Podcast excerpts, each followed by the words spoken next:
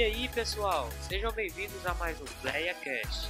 Seja abençoado com mais essa mensagem.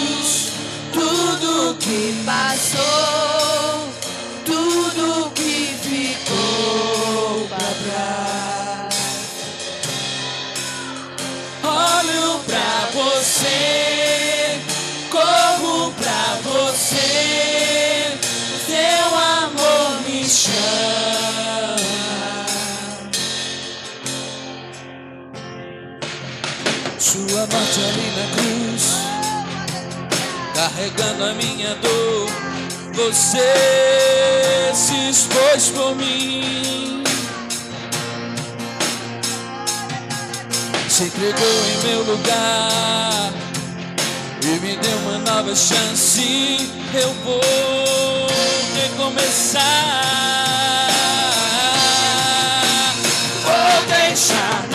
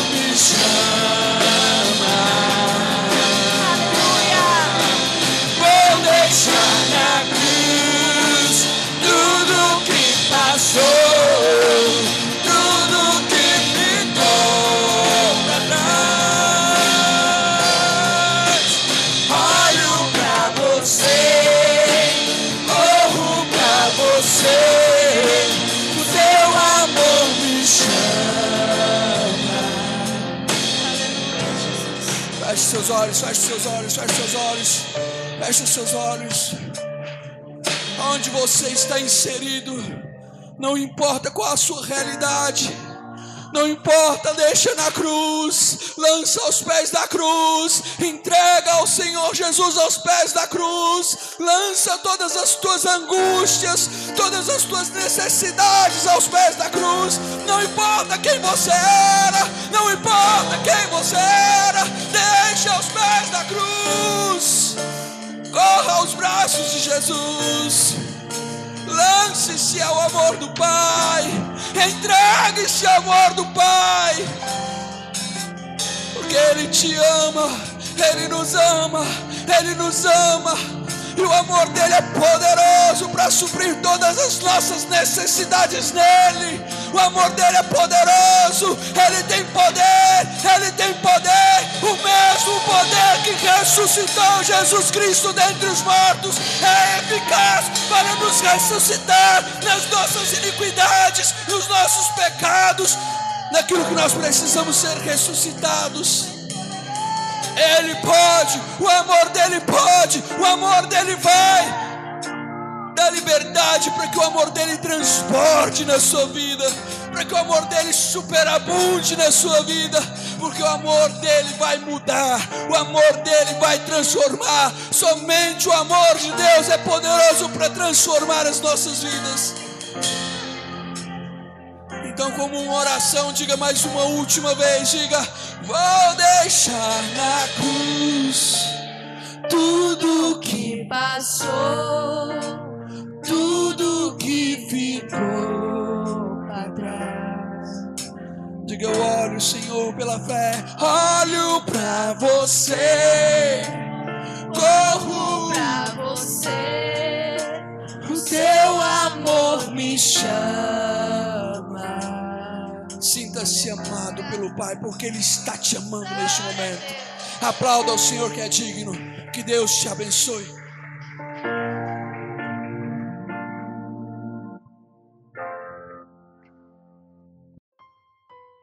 Capítulo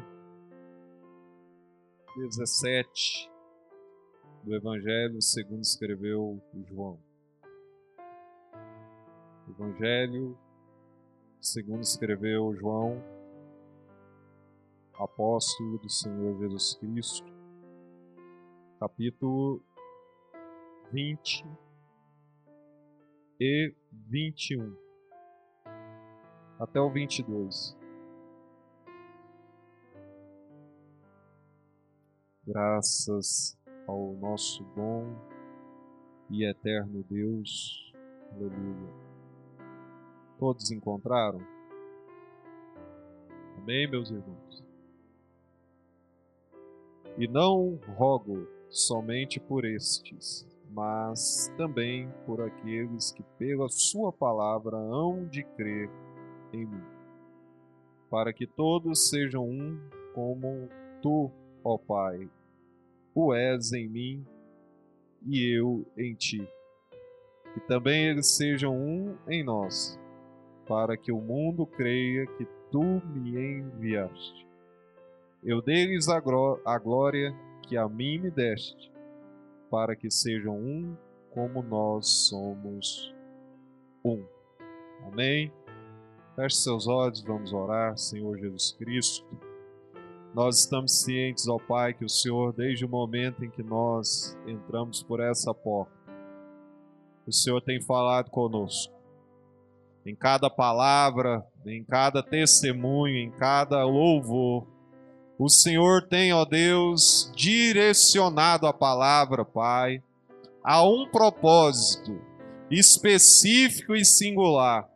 Pai, que essa noite seja uma noite de edificação, Senhor seja uma noite de aprendizado e mais, que o Senhor nos faça viver.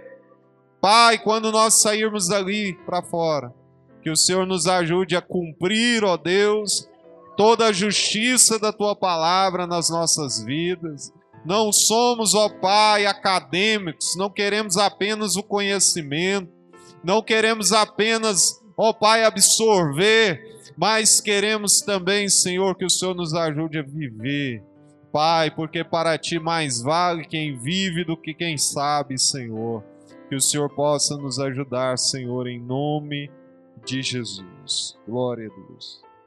Os irmãos podem assentar.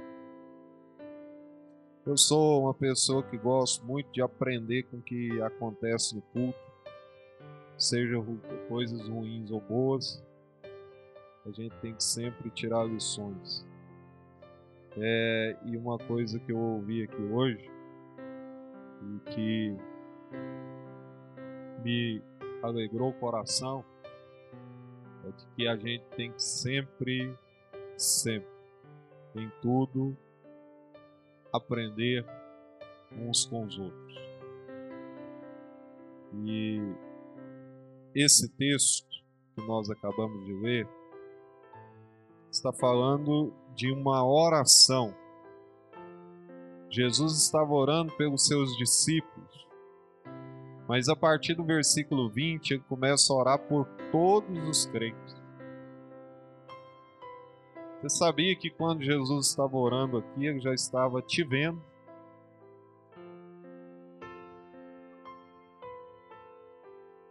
A predestinação que os calvinistas afirmam que aqueles que já são de Deus já estão salvos. Essa predestinação eles não entendem. A predestinação que o Senhor está falando aqui é essa: que Ele nos predestinou antes da fundação do mundo.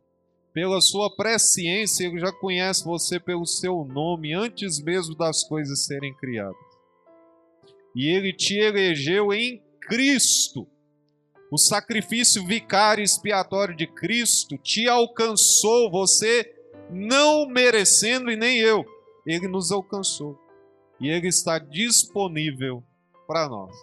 Se nós quisermos, se nós o aceitarmos, se nós o assim desejar e crer, essa graça é para nós. Então Jesus estava orando por todos os crentes, por todos, absolutamente. Tá? E ele está dizendo no versículo 20: Eu não rogo apenas por estes. Eu estou, não estou só orando por estes que estão aqui comigo, mas eu estou orando por todos aqueles que, pela Sua palavra, aí ele cita a palavra de Deus, a sua palavra hão de, hão, o verbo no futuro, de crer em mim. Então, antes mesmo de você acreditar em Jesus, de você crer em Jesus, ele já estava orando pela sua vida, ele já estava se preocupando com a sua fé, ele já estava se preocupando com o seu bem-estar, ele já estava se preocupando com a sua salvação. É por isso que a palavra não pode deixar de ser pregada. Porque a palavra é que nos convence da nossa necessidade de Deus, da nossa carência de Deus, da nossa necessidade intrínseca de Deus, de dentro para fora, de alma, de espírito, de corpo. Então, meus irmãos, o que está dizendo aqui é que Jesus estava orando por nós. Estava orando por nós. E qual que era a base, qual que era o centro, qual que era o alicerce da oração de Jesus? Era que você tivesse um carro, era que você tivesse um edifício, era que você tivesse uma casa própria, era que você tivesse fama, status, era que você fosse bonito esteticamente, é que você fosse importante aos olhos da sociedade. Não, a oração, o cerne da oração de Jesus é uma oração que frisa e enfatiza com todas as letras a comunhão. Comunhão com quem? Comunhão horizontal, eu quero falar um pouco sobre empatia. Nessa, nessa, nesses pequenos minutos que eu tenho. O que vem a ser empatia? A primeira, o primeir, a primeira demonstração de empatia partiu de Deus. Porque empatia nada mais é do que você se colocar no lugar do outro. Jesus se colocou no meu e no seu lugar quando ele foi colocado no madeiro. Porque não era para Jesus estar lá, quem era para estar lá era eu e você. E a, a maior, a, a, a mais forte demonstração de empatia foi demonstrada pelo próprio Cristo, quando ele se colocava no lugar do outro. Qual é o problema dos dias que nós estamos vivendo hoje? É que ninguém quer se colocar no lugar de. Aliás, há um momento em que as pessoas querem se colocar no lugar das outras. O momento em que as pessoas estão no sucesso, no glamour, desfrutando das coisas boas, aí as pessoas querem aquele lugar. Mas o momento em que você está passando por dificuldades, por lutas, por agruras, por sofrimento, como foi testemunhado aqui nessa noite, no momento de choro, as pessoas não querem ir, não querem se solidarizar, porque elas estão pensando em si mesmas, estão pensando no seu próprio bem-estar. Mas uma coisa, irmãos, que nós precisamos aprender é que o cristianismo veio quebrar as vaidades pessoais. O cristianismo veio quebrar o ego. O cristianismo fez veio para fazer a gente olhar de forma coletiva e não de forma individualizada. Este é o legado do cristianismo fazer você não apenas citar o verbo na primeira pessoa, mas sempre citar o verbo na terceira pessoa do plural, não no singular, mas sim sempre no plural. O que é bom para mim precisa também ser bom para o meu irmão. O que é agradável para mim precisa também ser agradável para o meu irmão. Porque aos pés da cruz, irmãos, como disse o grande teólogo da Basileia, aos pés da cruz, o terreno é plano. Todas as pessoas devem ser enxergadas como pessoas que foram alcançadas pela empatia de Deus, pela empatia de Deus, pela misericórdia de Deus, pelo favor de Deus. Então, meus irmãos, você vai enjoar de ver eu falar isso aqui. Mas quando nós aprendemos, irmãos, não só viver, mas nós precisamos aprender a conviver. Não só viver, mas conviver. Conviver. E você convive é com seu semelhante. Você convive é com a pessoa que está ao seu lado. E hoje a grande dificuldade é que as pessoas têm sérias dificuldades para conviver. E eu separei aqui alguns pensamentos, irmão, que vão acalhar nessa mensagem. Primeiro é de Martin Luther King, que ele diz assim: aprendemos a voar como pássaro, aprendemos a nadar como os peixes, mas não aprendemos a conviver como irmão. Porque, irmãos, desde que o mundo é mundo, o grande desafio é fazer com que as pessoas tenham boas relações interpessoais. Não é fácil conviver. Não é fácil conviver. Não é fácil conviver. A arte de viver é simplesmente a arte de conviver. Simplesmente disse eu. Mas como é difícil. Como é difícil. A multiplicidade de ideias, a multiplicidade de cultura, a multiplicidade de pensamento a multiplicidade de manias. E desde que o mundo é mundo, irmãos, a gente quer perto da gente quem pensa como a gente, quem age como a gente, quem veste como a gente, quem interage como a gente, quem tem as mesmas manias que a gente. Mas se a graça de Deus fosse selecionar só aqueles que agradam a Deus, irmãos, o sol só brilhava na cabeça de fiel, a chuva só caía na horta de quem é fiel.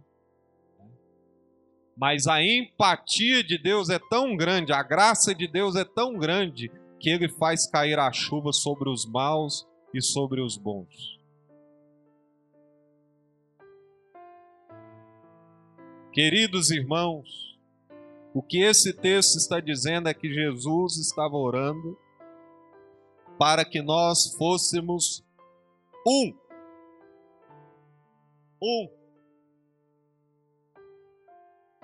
E quando ele fala um, irmãos, não está falando de você ser intrinsecamente a mesma carne que a pessoa. Está falando de unidade de propósito. Unidade de propósito. E essa unidade deve estimular você a desejar, a ter comunhão com seu semelhante. Porque a comunhão atrai a glória de Deus. A comunhão atrai a glória de Deus. A comunhão atrai a glória de Deus. Nós não podemos ver a glória de Deus em um cenário partidário, em um cenário separado, em um cenário divergente. A glória de Deus há de se manifestar quando a igreja entender que um precisa do outro que um só pode ser completo, completo na, na, na presença do outro, que não existe ninguém mais importante do que ninguém, que todos somos importantes dentro do corpo de Cristo. Paulo ele vai mais além, ele faz uma analogia da igreja com o corpo.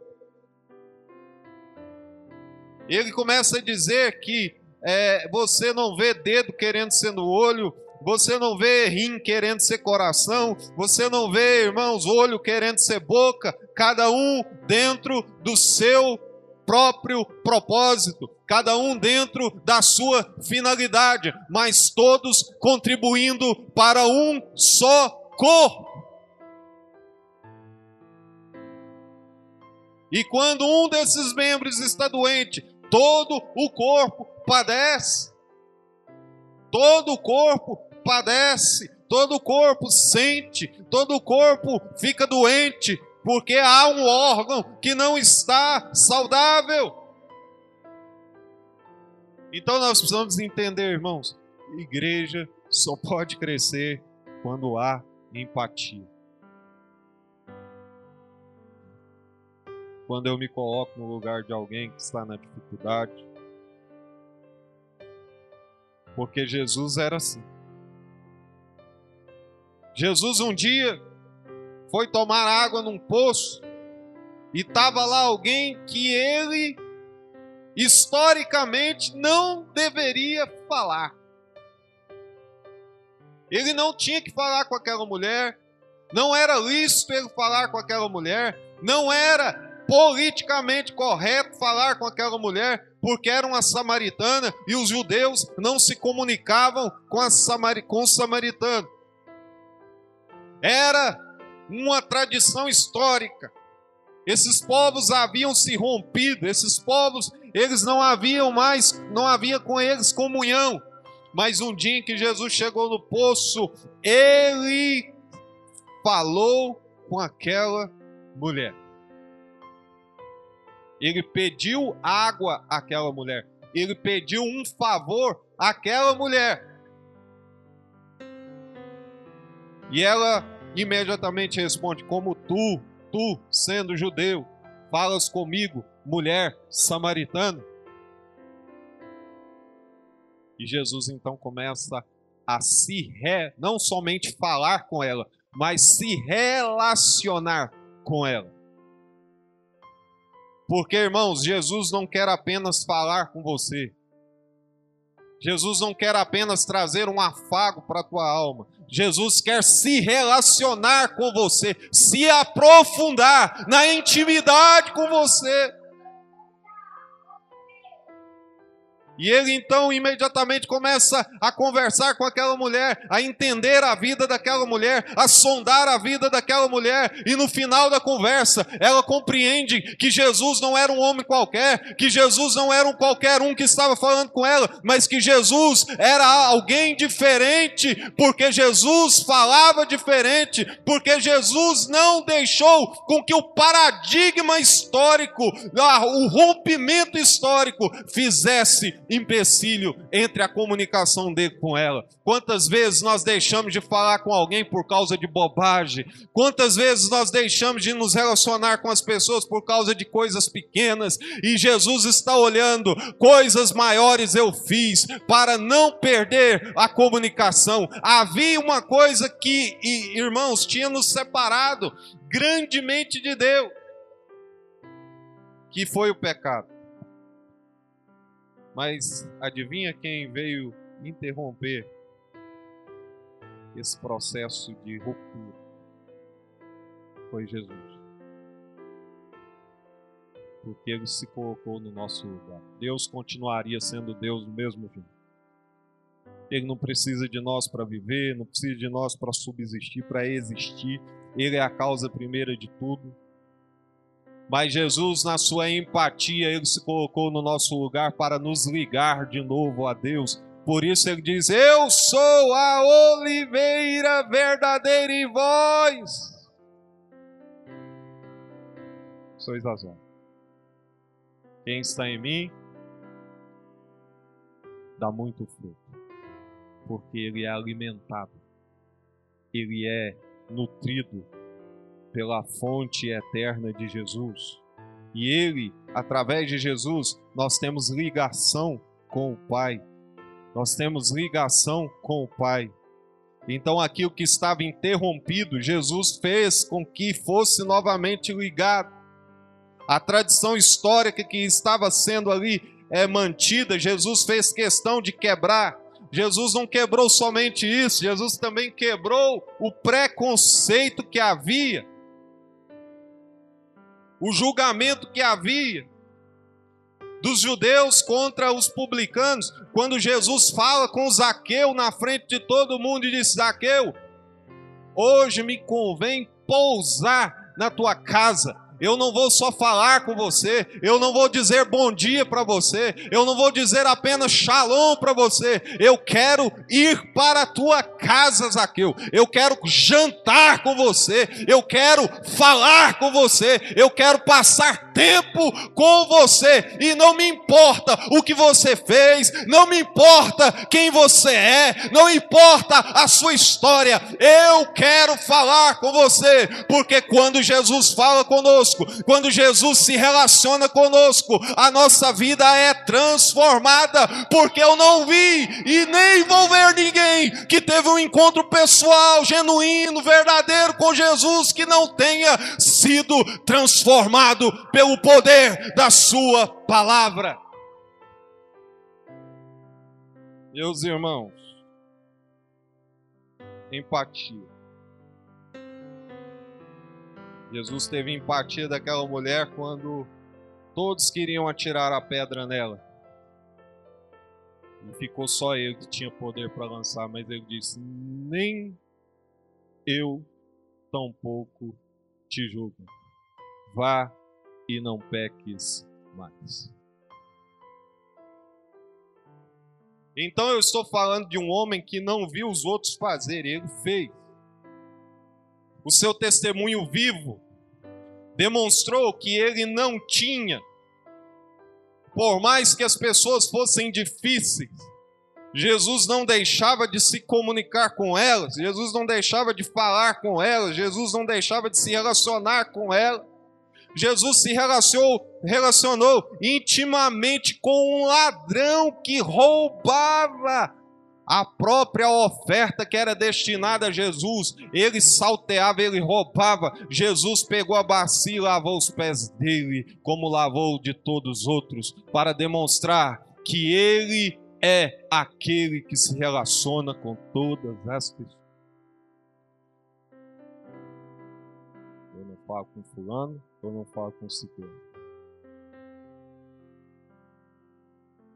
Esses tempos eu estava trabalhando, alguém disse assim, no final do dia: Hoje é o meu aniversário e eu gostaria que você me desse os parabéns.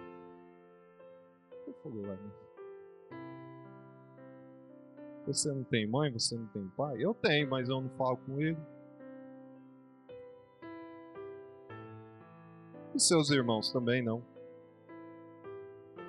E seus amigos? Não, eu vivo numa bolha.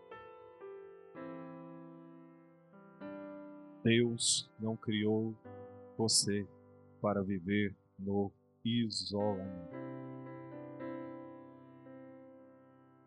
Deus te criou para que você vivesse cercado de pessoas. Para que as pessoas aprendam com você e você aprenda com as pessoas. Porque o convívio, ele nos molda tanto positivamente quanto negativamente. Eu quero ler aqui um outro pensamento que diz: o caráter de um homem é formado pelas pessoas que ele escolhe para conviver. O caráter de uma pessoa é moldado à medida que ele escolhe as pessoas pelas quais ele quer conviver. Se você convive com homens e mulheres de Deus, você será parecido com Deus, porque ali estão pessoas que estão refletindo a glória de Deus. Então eu tenho que conviver só com pessoas que estão cheias de Deus? Não, você pode conviver com todo mundo. Agora você não pode ser influenciado por todo mundo. Porque existe um parâmetro ético, existe um parâmetro moral, existe um parâmetro bíblico você tem que seguir. Você tem que entender: eu falo com todo mundo, eu quero o bem de todo mundo, eu tenho é, relação, às vezes, com todo mundo que faz parte da igreja, independente se é uma pessoa pecadora ou não. Agora, eu tenho as referências pelas quais eu vou ser influenciada, eu vou ser tutoriada. E, lamentavelmente, irmãos, a maioria das pessoas tem escolhido pessoas ruins para serem as suas referências. Quem é a sua referência? Aquele que vive, vive falando mal dos outros? É esse que está te puxando? Quem é a sua referência? Aquele que se veste com indecência? Está na moda, é bonito, todo mundo está fazendo. É esse? Você pode tratar muito bem, você pode tratá-lo com amor, mas você não precisa fazer o que ele está fazendo. Não, porque se eu não fizer, eu vou perder a amizade, eu vou ser mal visto. E é nesse contexto que precisa entrar o que Jesus disse: mais importa agradar a Deus do que os homens. Nesse contexto. Quando eu agrado a Deus, é quando eu não negocio os princípios da tua palavra. A Bíblia está dizendo que eu devo amar as pessoas independentemente dos seus erros, independentemente das suas falhas, independentemente dos seus recursos financeiros, independente do seu grau financeiro, independentemente do que ela está passando, eu tenho que amar essa pessoa, integrá-la ao reino através do amor de Deus revelado em Cristo pelas nossas vidas. Se você é um cristão, você não vive em litígio com ninguém. Por mais motivos que você tem para ter raiva de uma pessoa. O cristianismo não nos leva para isso. Porque ele diz na cruz: Pai, perdoa, porque eles não sabem o que fazem. No madeiro, Jesus estava intercedendo por aqueles que estavam lhe fazendo mal. Quando Pedro veio cortar a orelha do soldado, o que, é que Jesus fez? Se eu quisesse, Pedro, eu rogaria ao Pai, ele enviaria aqui miríades de anjos, acabaria com tudo. Eu não preciso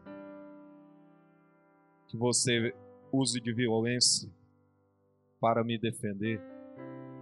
E ele cura o soldado imediatamente, restabelecendo a sua orelha no lugar. Cristianismo é empatia. O cristianismo não é retaliativo. O cristianismo ele não é, irmãos, reativo. O cristianismo ele é pacífico. O cristianismo ele é uma via em que todos devem se respeitar e que todos devem entender que nós não somos juízes para julgar. Porque a palavra de Deus está dizendo: vocês se tornam quem está dizendo o apóstolo Paulo na primeira carta aos Romanos, capítulo 2. Olha o que está dizendo lá, irmão. Portanto, és inexcusável quando julgas, ó homem, quer sejas, porque te condena a ti mesmo naquilo em que julgas a outro, pois tu que julgas faz o mesmo. Não queremos nos relacionar com as pessoas por isso, por aquilo, por aquilo outro.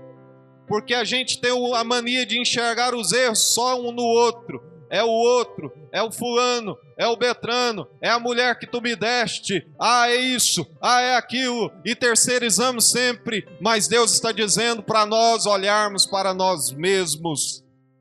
Porque o único capaz de julgar é Ele mesmo. Uma igreja precisa ser um. Uma igreja precisa ser. Você quer ver? Milagre acontecer aqui, irmão. Deus voltar a batizar com o Espírito Santo e com fogo. É quando o perdão começar a acontecer quando a gente jogar a nossa autossuficiência fora e perdoarmos os nossos irmãos, parar de tocar naquilo que é ungido, aquilo que é de Deus, que foi comprado pelo sangue de Jesus Cristo. Porque não adianta muitas vezes eu orar o dia todo, a semana toda, estar em litígio com alguém. Não adianta eu vir aqui com 50 mil reais e colocar nesse gasofilaço. Se eu estiver com raiva de alguém. Porque a Bíblia diz que Deus não aceita. Porque se nós não nos relacionarmos bem com os nossos irmãos, não podemos nos relacionar com Deus. Eu vou terminar essa, essa mensagem falando algo forte.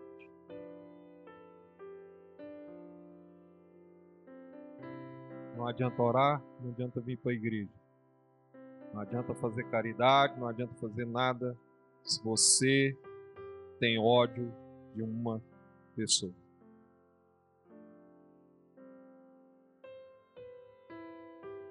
Não adianta.